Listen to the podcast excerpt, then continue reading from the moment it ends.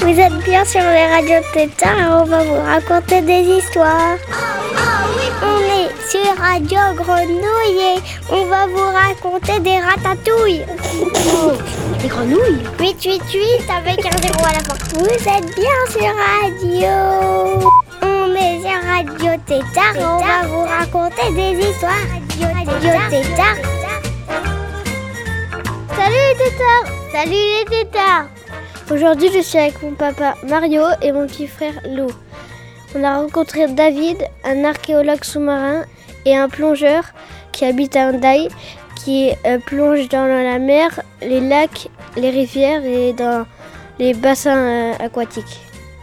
Et là, pendant tout ce radio tétard, il va nous raconter sa vie et son métier.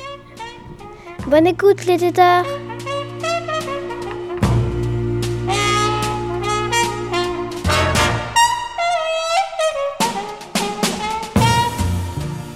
Bonjour David. Bonjour. C'est quoi ton travail euh, C'est quoi ton travail? Mon travail, moi, je suis archéologue maritime. Donc, je coordonne un projet dans une association qui s'appelle Urpecondarea, ici au littoral du Pays Basque. Et ce qu'on est en train de faire depuis sept ans déjà, c'était une carte archéologique et un projet de mise en valeur de tout ce qui est le patrimoine culturel subaquatique. Donc, qu'est-ce qu'on fait? On fait des campagnes archéologiques pour savoir déjà tout ce qu'il y a sous l'eau, pouvoir l'étudier, pouvoir le protéger et pouvoir le conserver. on est en train de former ou de créer une carte dans laquelle on va marquer tous les points dans lesquels il y a des événements historiques qui se sont passés, hein, des événements archéologiques. Et à la fin, il y a une deuxième partie dans ce travail que c'est la mise en valeur. De quelle façon on fait découvrir à tous les territoires son riche patrimoine culturel subaquatique qui est sous l'eau. Donc ça, c'est un peu euh, mon travail. Et comme plongeur, parce que je suis plongeur professionnel, je me suis spécialisé dans la plongée archéologique, mais on fait de la plongée professionnelle. Donc je vais être amené à faire aussi des autres tâches. Et bien euh, avec l'aquarium de Biarritz, bien documentation des, des piliers du pont, etc. Qu'est-ce que tu as vu dans l'eau? Qu'est-ce que j'ai vu dans l'eau? Bah, Ça, c'est une question énorme. Parce que qu'est-ce qu'on peut voir dans l'eau? Nous, on dit des, des fois que c'est l'autre côté du miroir. Et des fois, on habite à côté de la mer, à côté des rivières ou à côté des lacs. Et on voit tout ce qu'il y a autour, mais on ne sait pas qu'est-ce qu'il y a au-dessus de la fin ligne qui sépare les, les mondes visibles, on va dire, du monde invisible. Donc, qu'est-ce qu'on peut voir dans l'eau? De tout. Plein de poissons différents, plein d'algues, tout ce qui est à niveau géographique, tout ce que vous voyez ici, les montagnes, les failles et tout, on voit la même chose sur l'eau. Sauf qu'avec des autres habitants différents. Des cétacés, hein, comme des, des baleines, des requins, des raies, des crabes, des langoustes, des congres, des moraines. Mais qu'est-ce qu'il y a aussi? Il y a plein, plein, plein de traces que nous on a laissées. Nous on a été en lien avec l'eau, avec la mer, avec les milieux maritimes fluviales, et là on a laissé plein de traces. L'être humain, on, est très, très, on a été toujours très, très, très, très curieux. On aime bien aller au-delà et voir un peu qu'est-ce que- qu'est-ce qu'il peut y avoir dans des endroits qu'on ne connaît pas. Et la mer, ça fait partie. C'est un peu comme l'espace, hein, comme les astronautes qui, qui, on de- et qui essayent encore aujourd'hui de découvrir tout ce qu'il y a dans l'univers, que nous on regarde de- depuis la Terre. Ben, la mer, ça a été toujours pareil. Et déjà dans la préhistoire, hein, l'humanité a découvert qu'il y avait des poissons et qu'on pouvait s'approcher pour pouvoir pêcher dans les marais, qu'il avait des poulpes, des rascasses, des coquillages, tout ça. Et petit à petit, ils se sont dit, et si on va un peu plus loin? Parce que là, on était en train de marcher dans l'estrade, mais qu'est-ce qu'il y a dans l'horizon si on y va un peu plus loin? Et qu'est-ce qu'ils ont commencé à faire? Ils ont construit des pirogues, des radeaux, hein, des petits barques pour pouvoir aller un peu plus loin. Mais qu'est-ce qui s'est passé avec pas mal de pirogues et de radeaux Qui sont, Ils sont échoués. qui sont échoués, qui sont coulés. Mais après aussi, Ils ont commencé à faire des grands bateaux. voilà, Comme ça, ils, ils, ils pensaient que, le- je pense qu'ils pensaient que les grands bateaux, ils n'allaient pas s'échouer parce que les pirogues, euh, c'est plus petit. C'est ça. Et une pirogue, tu peux aller au village qu'il est en face. Donc tu peux découvrir tes voisins des autres peuples. Tu peux commercer peut-être, tu peux faire la pêche avec un harpon.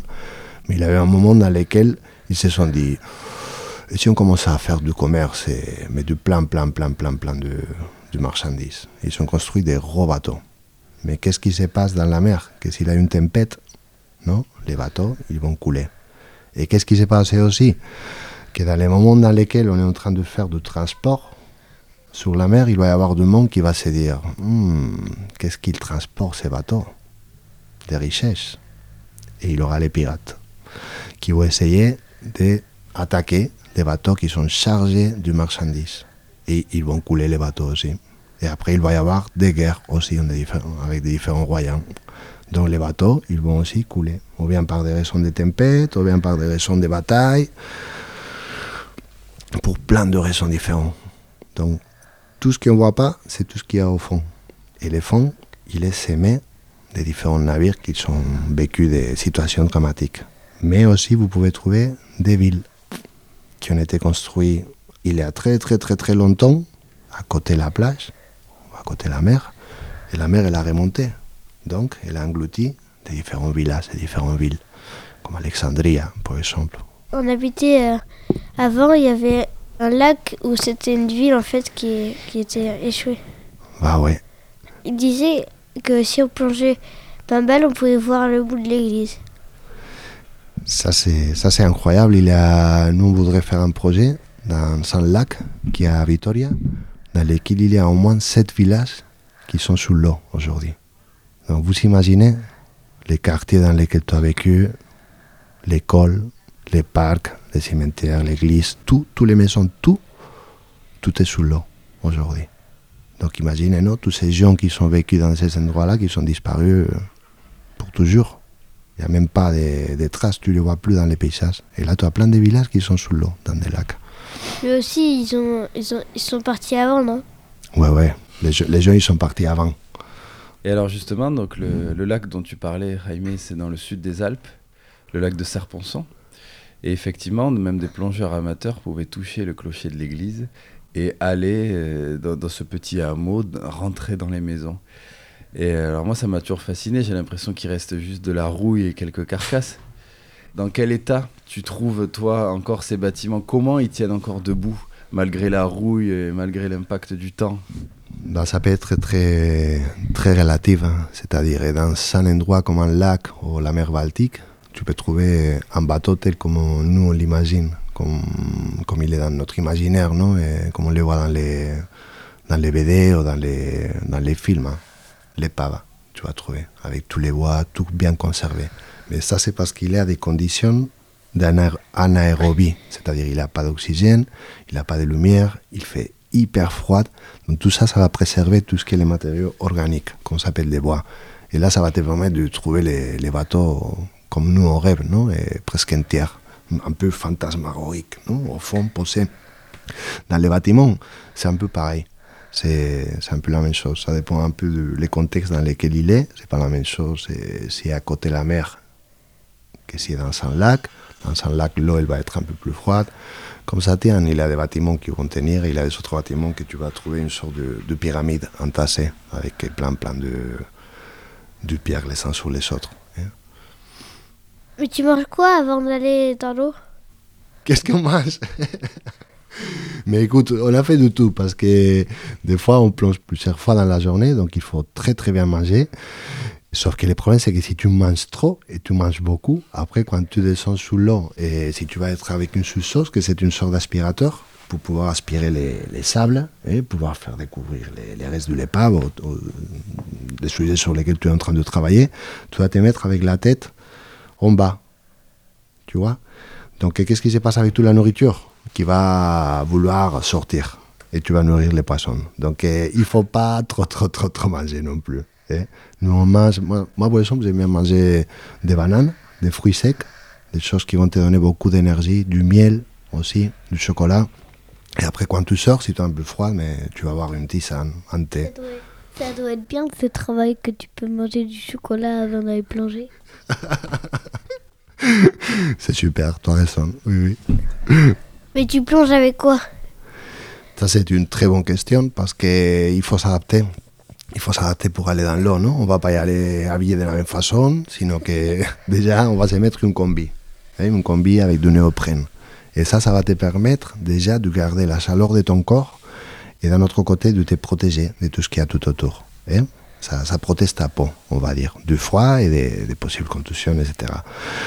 Tu vas mettre aussi un gilet, hein, un sort de, de stab, que c'est comme une bouée que tu vas gonfler.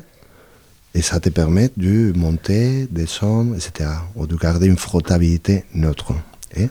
Qu'est-ce qu'on va mettre aussi? Des palmes, non? Comme les canards, pour pouvoir avancer dans l'eau.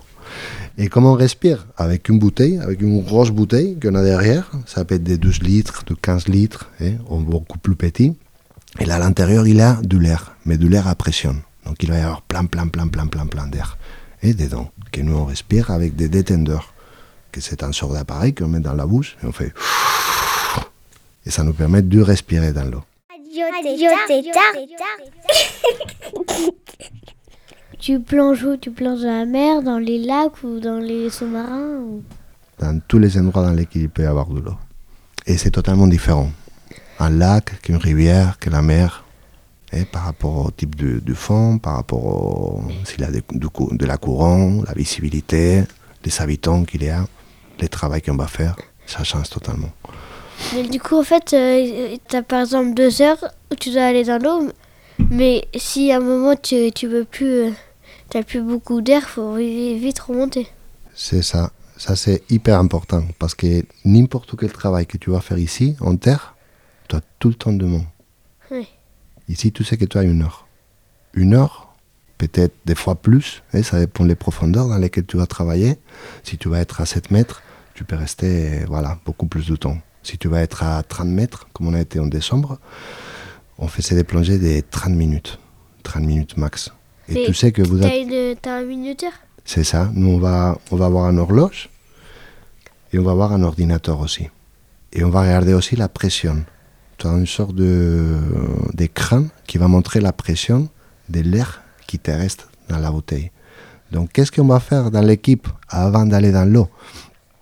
On va faire un briefing. C'est un temps qui est très très important dans lequel on va s'asseoir tous ensemble et qu'est-ce qu'on va dire? C'est lequel l'objectif de, tout ce qu'on va faire. C'est-à-dire, on a une demi-heure, les gars, pour faire, pour prendre des mesures, et pour faire un dessin, pour faire un croquis, pour faire des photos, pour faire des vidéos. On a trouvé un canon, on va imaginer, et ces canons-là, il faut, dans une demi-heure, à deux ou trois personnes, et prendre toutes les mesures, faire des photos, faire une vidéo de comment on est en train de travailler, faire un croquis, et on a 30 minutes. Sauf qu'il faut penser que, vous savez, un moment, un temps dans lequel on va descendre jusqu'au fond un moment dans lequel on arrive, on cherche, on trouve. Et dans 25 minutes, il faut que tout soit fait et après, on remonte tous. Donc, qu'est-ce qu'il faut faire? Préparer tout au millimètre. Parce que dans l'eau, il aura un plan A, un plan B, un plan C et peut-être un plan D. Qu'est-ce qui se passe? S'il y a quelqu'un qui a oublié les crayons Ça arrive. Hein? Ou s'il a un crayon qui part, qui commence à flotter. Oh, là, les caméras, elles ne marchent plus parce qu'on n'a plus de batterie. Donc, ce sont des choses qu'il faut prévoir. Et normalement, qu'est-ce qu'on va apporter? Presque les doubles de chaque chose. Voilà, il faut bien bien mesurer surtout qu'est-ce qu'on va faire, combien de temps on a et qu'est-ce que va faire chacun d'entre nous. Si on est quatre à faire la mission, à l'opération, chacun d'entre nous sait parfaitement qu'est-ce qu'il faut faire. Et surtout, la sécurité, c'est hyper important. Oui, mais En plongée, ton collègue, c'est un peu la personne qui va veiller sur toi. Alors David, tu, tu parlais de l'éventualité d'un collègue qui oublie son crayon. mais je me demande comment tu dessines un croquis sous l'eau. Bah, de la même façon que tu fais ici à, à terre. Et nous, ce qu'on amène, ce sont des. C'est un, un type de papier.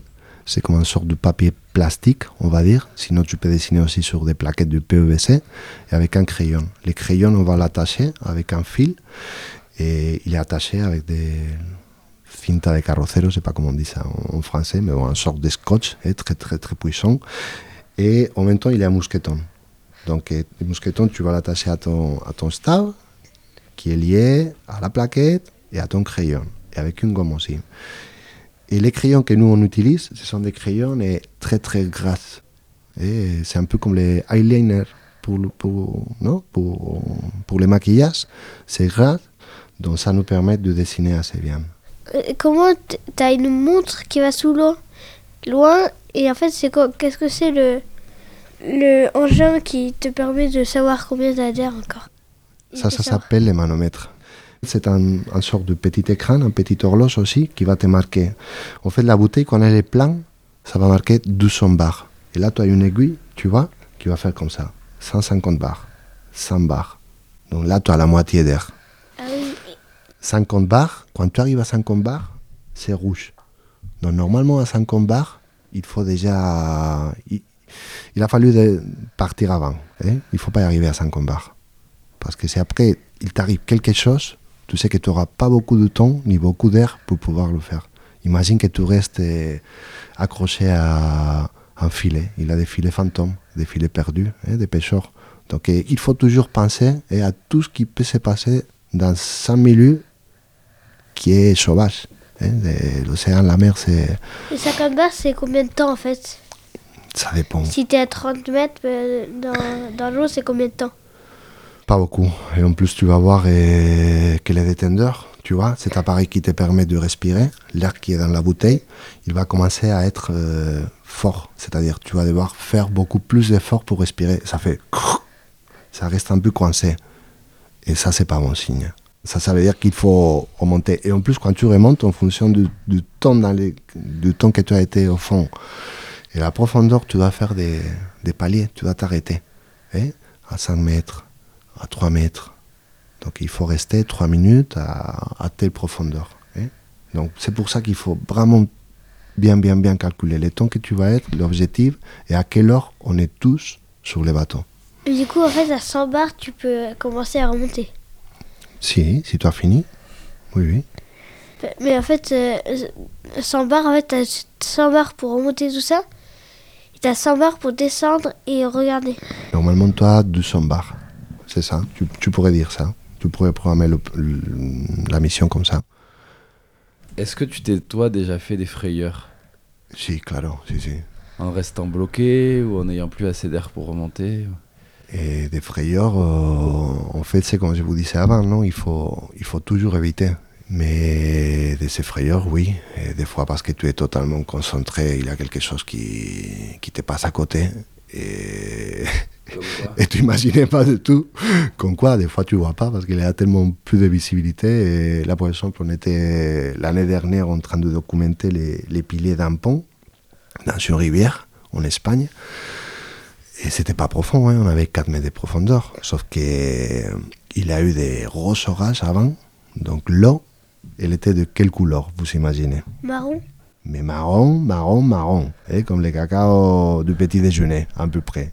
Et là, tu dois te dire, bon, on va rentrer là-dedans, et dans la rivière, pour, documenter l'état des piliers d'un pont du XVIe siècle. Et là, tu rentres, mais qu'est-ce que tu vois?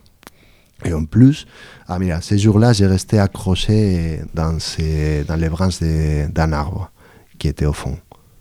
Et au fond, la rivière, et normalement, elle va, elle va transporter non et des arbres, des branches, de, de la poubelle, de la pollution. Il y a des choses qui vont rester au fond. Du et coup, ces jours-là, Du coup, tu peux avoir très peur parce que tu crois, ah, ça peut te faire mal aussi. tu dois être Ça hyper saine, hyper saine. Tu dois être hyper tranquille. Là, tu rentres dans l'eau et tu te dis, là, c'est là, là, on est cool, on est calme. Mais, mais, mais, mais tu es calme parce que déjà, tu as imaginé toutes les choses qu'il peut y avoir. Donc là, il peut y avoir des branches, il peut y avoir des, des arbres, il peut y avoir des rats qui vont passer à côté parce qu'on est dans une rivière. Donc, ces jours-là, par exemple, il a eu quelque chose qui a grimpé sur mon ventre, comme ça. Tu vois, je ne savais pas qu'est-ce que c'était, mais ça m'a fait un, un, un frayeur. J'ai eu un peu, un peu peur, quoi. Je me suis dit, c'est- qu'est-ce que c'est ça qui, qui a passé à côté de moi? C'était un rat? Je peux pas te dire. Je sais pas qu'est-ce que c'était, mais c'était gros. c'était grand. Et en même temps, tu vois, T'as un poisson au chat mais peut-être, ouais, ouais, mais, mais tu as des silures, les silures, tu as des silures énormes. Et je connais déjà des plongeurs que la palme, elle a été attrapée par, par les silures. Et ces jours-là, en plus, tu vois, après les rats, j'ai j'ai descendu jusqu'au fond, mais je voyais rien. Et il y a eu un moment dans lequel eh, ma jambe elle était coincée. J'arrivais pas à la décoincer. Et en fait, j'ai commencé à toucher comme ça. Et c'était, un arbre qui avait été transporté par la, par la de la rivière qui était au fond. Sauf que tu vois pas. Donc là, avec un, avec un phare, j'ai suivi comme ça une branche. Je suis arrivé jusqu'à ma jambe. Et j'ai tiré un peu comme ça. Et voilà. Et je me suis décoincé. Mais il faut pas rentrer en panique. Tu vois, parce que ça, si, si tu stresses ou tu rentres en panique, et c'est pire. Là, tu étais tout seul? Non, on est toujours à deux, on est toujours en binôme. Parce que David, il dit que quand on rentre dans l'eau, il faut être très calme. Et effectivement, moi, c'est aussi le- ma conception aussi de l'univers sous-marin. Et euh, d'ailleurs, le son est très étouffé sous l'eau. C'est quelque chose qui enveloppe complètement. On est dans un inframonde. J'imagine que vous, la communication est différente aussi. Elle, elle passe par des gestes ou, ou- Ouais. Oui, parce que de toute manière, il n'y a pas de parole possible. Les cris, ils s'entendent pas. Si, Ah si, Si, si, vous si, pouvez si. vous crier tu dessus. peux, tu peux crier et tu vas entendre si tu es pas trop loin. Mais t'entends quoi? C'est des cris très étouffés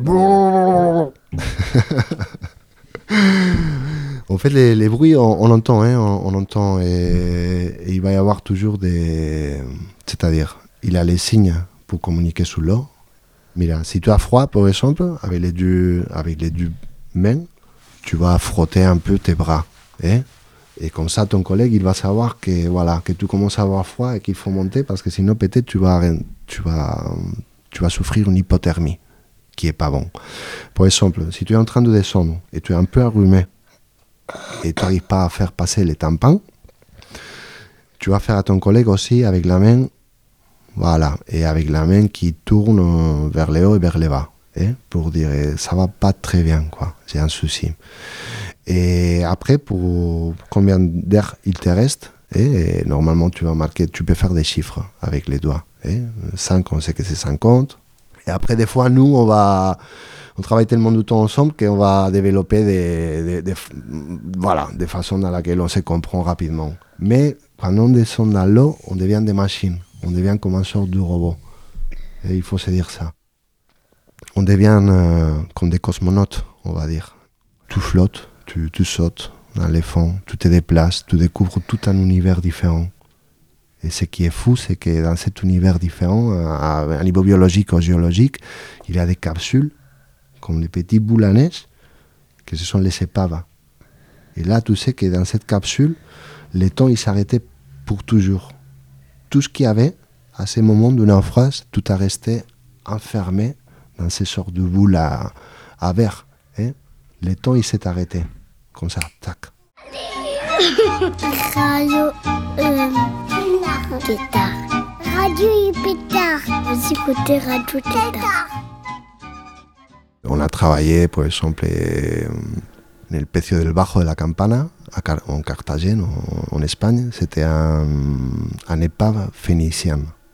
Donc imaginez, ça fait long, long, longtemps. Il transportait du- des défenses d'ivoire des éléphants. Et là, les défenses d'ivoire, on les, a trouvées, tu vois, telles qu'elles étaient, avec des inscriptions en phénicien qui étaient marquées dans les, défenses. Et c'était des défenses d'à peu près un mètre. Et vous savez, ce type d'éléphant qui avait ce type de défense, ils n'existent plus. Ils sont plus parmi nous. Donc on trouve des traces des choses qui n'existent plus aujourd'hui. Tu vois, des animaux qui, qui sont plus sur, la, sur les On peut planètes. trouver des animaux morts qu'avant la préhistoire ils existaient. Si, si, si. Ouais, Ah, vous ouais. avez déjà trouvé un dinosaure? Moi non, parce que c'est pas mon spécialité, mais, mais il y a du monde qui plonge dans des grottes, et dans des grottes, ils vont trouver des grottes qui aujourd'hui sont immergées, hein. ils vont trouver des, des peintures rupestres. Parce qu'il y a une partie de, de la Terre sur laquelle nous habitons, que comme il y a tout ce qui est le réchauffement climatique, des périodes glaciales, interglaciales, l'eau elle a beaucoup monté. Donc il y a des endroits dans lesquels il y avait des, des entrées à des grottes qui étaient utilisées par de plusieurs raisons. Et là aujourd'hui, on peut trouver, mais ils sont sous l'eau. On va Ah ouais. trouver les peintures, on va trouver les, les espaces d'habitation, etc. Ces ivoires, vous les avez, vous les avez gardés. Après, en fait, vous gardez les, les choses que vous trouvez qui, qui sont bien à savoir ou vous, ou vous les euh, laissez. Il y a un traité de loi international qui s'appelle la Convention de l'UNESCO qui aujourd'hui préconise de laisser les choses sous l'eau parce que c'est le meilleur musée du monde, la mer. Et parce que ça coûte beaucoup moins d'argent le fait de récupérer les objets devoir les conserver, devoir payer des restaurateurs. Qu'est-ce qu'on fait après avec eux? Est-ce qu'on va les amener dans un musée? Au profit de tout le monde pour le voir Ou est-ce que ça va rester dans les couloirs parce qu'on a déjà un milliard d'amphores et dressés longs qui sont été déjà étudiés et voilà. Donc, qu'est-ce qu'on fait aujourd'hui? Souvent, on laisse sous l'eau. hein. Et on peut faire des plongées dans lesquelles on amène des jeunes qui ont envie de voir, de découvrir un peu son patrimoine, parce que tout ça, ça fait partie de votre histoire. hein. Donc, pourquoi pas pouvoir aller à plonger et découvrir Qu'est-ce qu'il y a de plus incroyable, de plus merveilleux et de fascinant pour toi autour d'Andaï, sous l'eau? Bah, je pense qu'il a plein de choses que nous, on cherche, qui sont incroyables. Je ne sais pas si on va arriver à, le trouver tout au long de notre vie, mais peut-être des autres générations. Mais là, il y a un naufrage qu'on trouve incroyable, que c'est quatre galions, c'était les, les, les naufrages d'Okendo. Et ce sont quatre galions qui ont coulé entre Bidar et Biarritz. Et pourquoi il est incroyable? Parce que Okendo, qui a fait naufrage, il a raconté que en fait, les quatre navires, ils sont coulés parce qu'il a eu un sortilège d'une sorcière qui s'appelait Maria de Zozaya, qui était dans une grotte à Biarritz. Et Maria de Zozaya, que c'était une femme, hein, c'est-à-dire, euh, ils sont dit que c'était une sorcière, mais bon, enfin, ça c'est un autre sujet. Mais qu'est-ce qu'elle a, a fait? Elle a pris un pot, et dans ce pot, il avait du long à l'intérieur. Et après, il a pris une petite baguette, non? Une petite branche. Et elle était à l'intérieur de la grotte, avec plein de bougies tout autour. Et il a commencé à faire tourner dans son pot, avec sa baguette, l'eau. Et qu'est-ce qu'elle a fait? Qu'est-ce qu'elle a reconstitué dans son pot? Un sorte de. Pas de café, sinon que c'était un sort de, de tourbillon, un sort de tournade. Et qu'est-ce qu'elle a fait après Elle a soufflé. Elle a soufflé ça vers la mer. Et d'un coup, la mer, elle a commencé à se démonter avec des barres de 3, 4, 5 mètres énormes. Et pendant les temps dans lesquels il était en train de faire ça, il avait les quatre galions d'Okendo en train de couler l'un après l'autre avec tout leur équipage. Mais Et Okendo, qu'est-ce qu'elle a dit? Ça a été une sorcière. Est-ce qu'elle a fait exprès? Elle voulait les, les, les faire couler? Ou elle a pas fait exprès, elle a essayé un truc comme ça?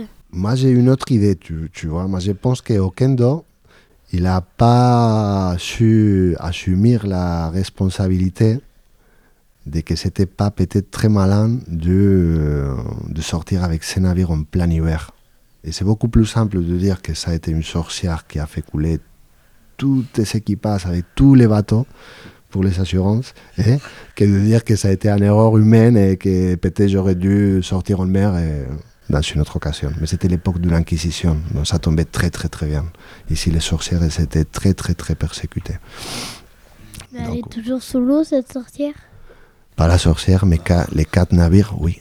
Les quatre bateaux, avec leur équipage, avec les canons, avec les cargaisons. Et ça, nous, on cherche. Un des naufrages hyper incroyables qu'on cherche.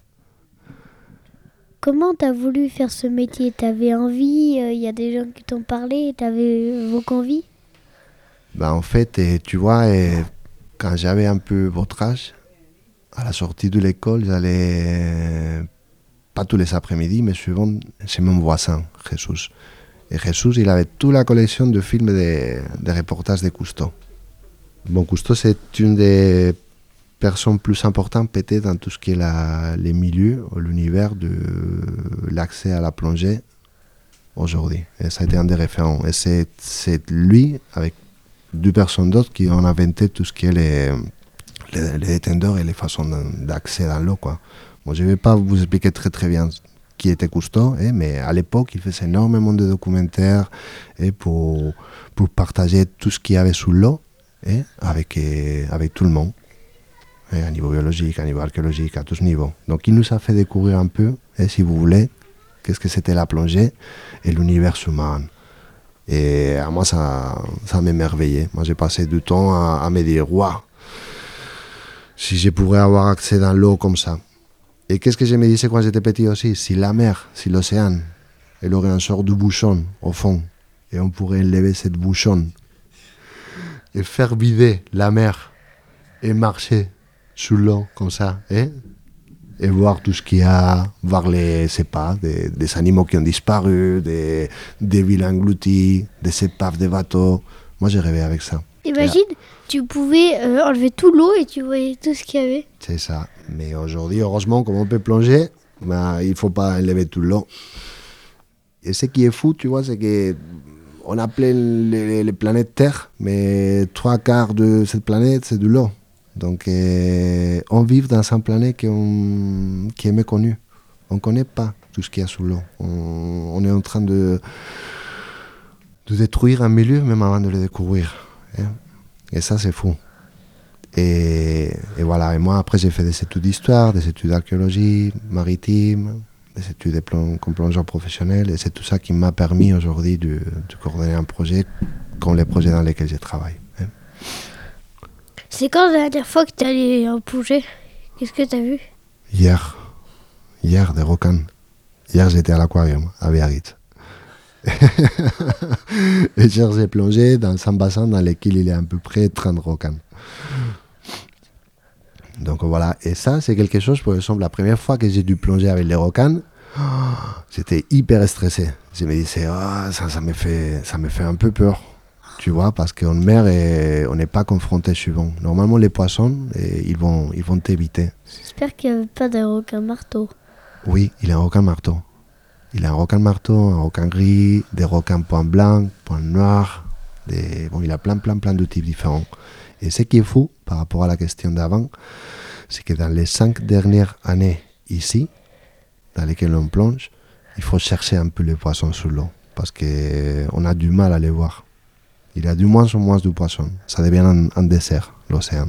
Et ça, c'est par rapport à plein de raisons. Nous, on va pour faire des travaux archéologiques, mais de façon transversale.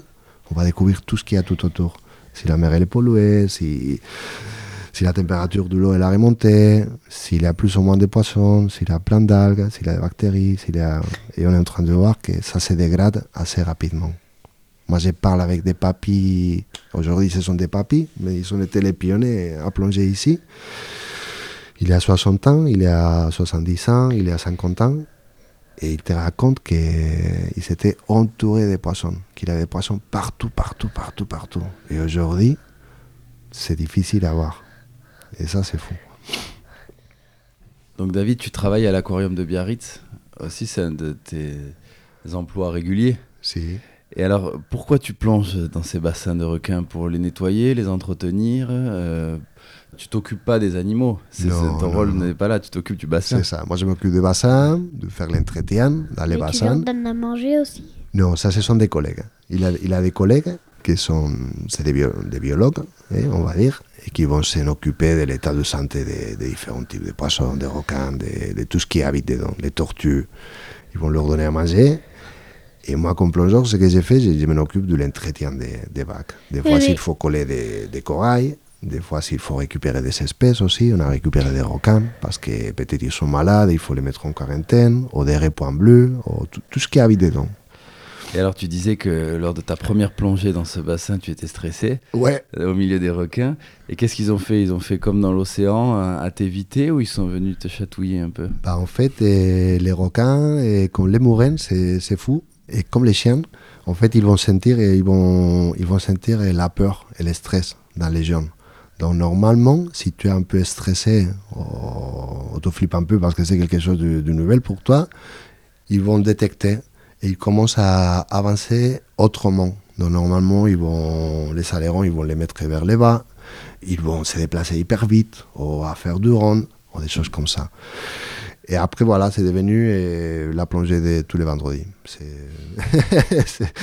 très bien. Très Oui, bien. mais ceux qui, qui leur donnent à manger ils doivent avoir peur parce qu'ils disent. Ils, ils vont se dire que euh, lui aussi, il croit que c'est aussi un truc à manger. Quoi. Si, c'est l'heure, euh, il va manger. on- on- en fait, ils sont hyper bien nourris.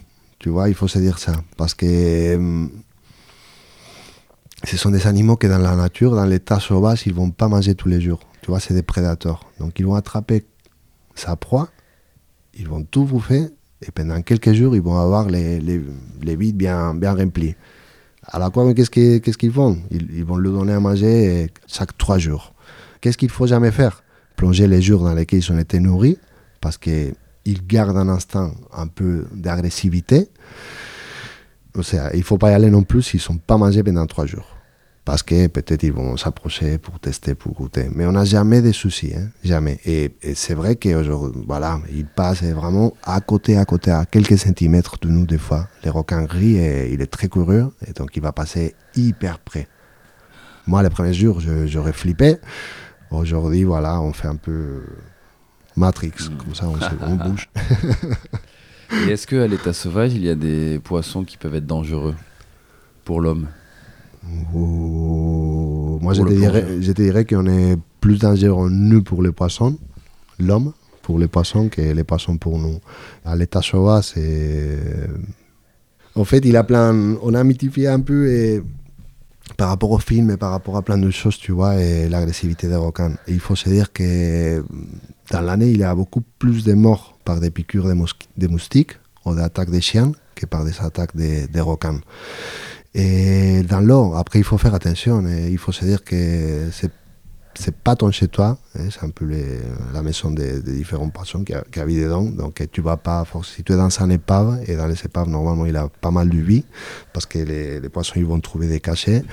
Il va y avoir des congres, normalement. Tu vas pas mettre la, la main euh, où il a des congres. Non, mais à, à la fin, c'est quelque chose de d'intelligence, non de, Où est-ce que tu vas pas y aller ou qu'est-ce que... Et normalement, les poissons, ils vont t'éviter. hein. Tu peux les appeler, tu peux faire des bruits pour les appeler. Ils vont ils vont s'approcher un peu parce qu'ils vont être courus. Comme quoi, comme bruit Ça, c'est les crocodiles. Ils vont s'approcher. David, tu peux choisir un morceau de musique avec lequel on finit l'émission? Si, bah oui. N'importe quel. Oui. Allez. peux choisir n'importe lequel. Curay- très bien. de Curaya et Sentia. Merci. Bon, merci à vous. Ça a été super de passer ce moment avec vous.